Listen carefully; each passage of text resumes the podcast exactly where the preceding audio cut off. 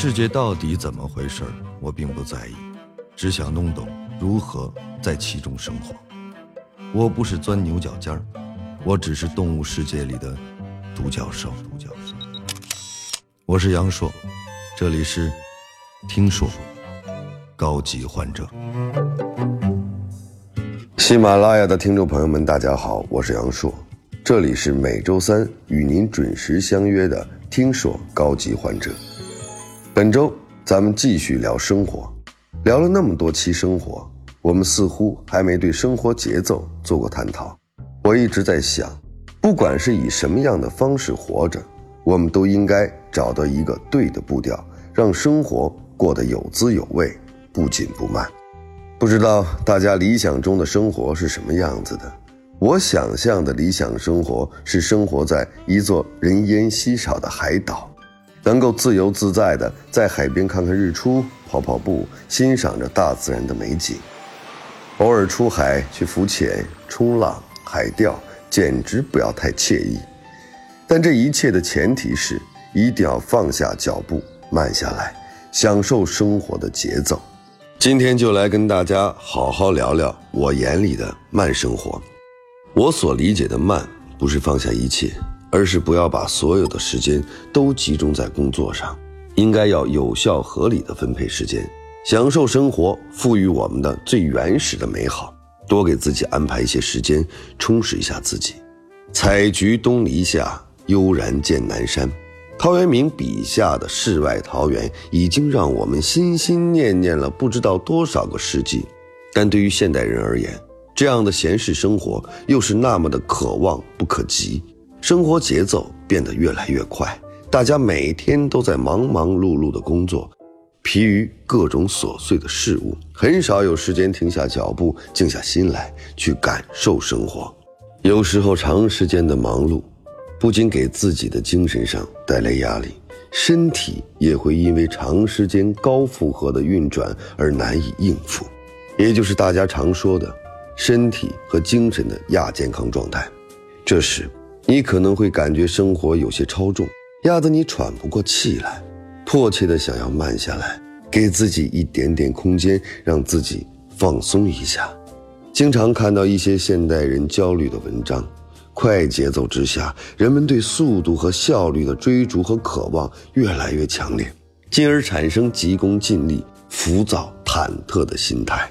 碎片化阅读，快餐式文化，人们过多的在名与利之间徘徊不定，想要快速的获取更多的知识、资源、地位、财富，但却往往忽视掉这些都需要时间的沉淀，需要日积月累的磨砺。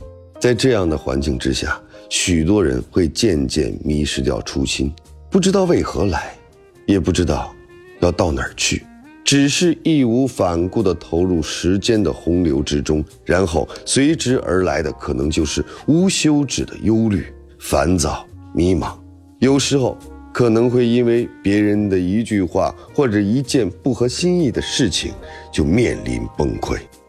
人要善于有张有弛。这样对健康才有好处。慢生活不仅是一种生活态度，还是一种健康的心态，是一种内心的充盈和自信，是对生活最原始的冲动和爱。要知道，那些你曾经一度迷恋甚至痴迷的生活方式，并不是遥不可及，它们就藏在生活的点滴之中。其实慢，也不是什么难事。只要你有心去尝试，自然可以收获你想要的诗与远方。阳光、水、空气，用心感受你能感受到的的一切。也许会是一杯茶、一盏灯、一片星空，也或者是其他。总之，只要你愿意尝试，用心去反思和感悟，一定能体会到慢生活带给你的幸福感。好了。节目的最后依然是咱们的翻牌环节。今天看了一下，发现之前乐视那期节目下面大家的留言，真的还挺有趣的，跟大家分享一下。那期节目留给大家的问题是：你听过最令人猝不及防的一句话是什么？